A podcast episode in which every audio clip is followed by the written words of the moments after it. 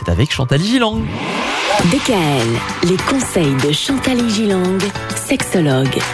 Chantal, cette semaine, on s'intéresse à un problème euh, qui touche pas mal d'hommes. En tout cas, c'est l'une des raisons principales de la consultation des hommes chez les sexologues, l'éjaculation prématurée. Il faut faire un peu d'histoire, Michael. Il est possible que l'éjaculation prématurée soit un des facteurs de la survie de l'espèce humaine. Ah oui Il est clair qu'on ne fait plus l'amour aujourd'hui comme nos ancêtres de la grotte de Lascaux. Hein. Car en effet, dès l'âge de la préhistoire, la nature a doté les hommes de la capacité d'éjaculer rapidement. Car c'était important à cette époque-là. C'était une condition de survie, l'acte sexuel rendant le couple évidemment totalement vulnérable. Vous imaginez en pleine nature, euh, avec un bison qui vous pourchasse, euh, ou le froid, etc. Ouais.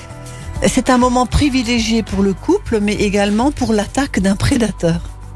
Ainsi, plus le rapport sexuel était rapide et donc productif, avec beaucoup de spermatozoïdes, plus les chances de fécondation et de survie s'accroissaient.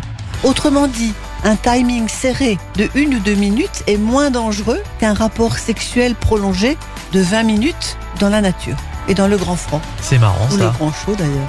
Oui. Hein, c'est intéressant. hein.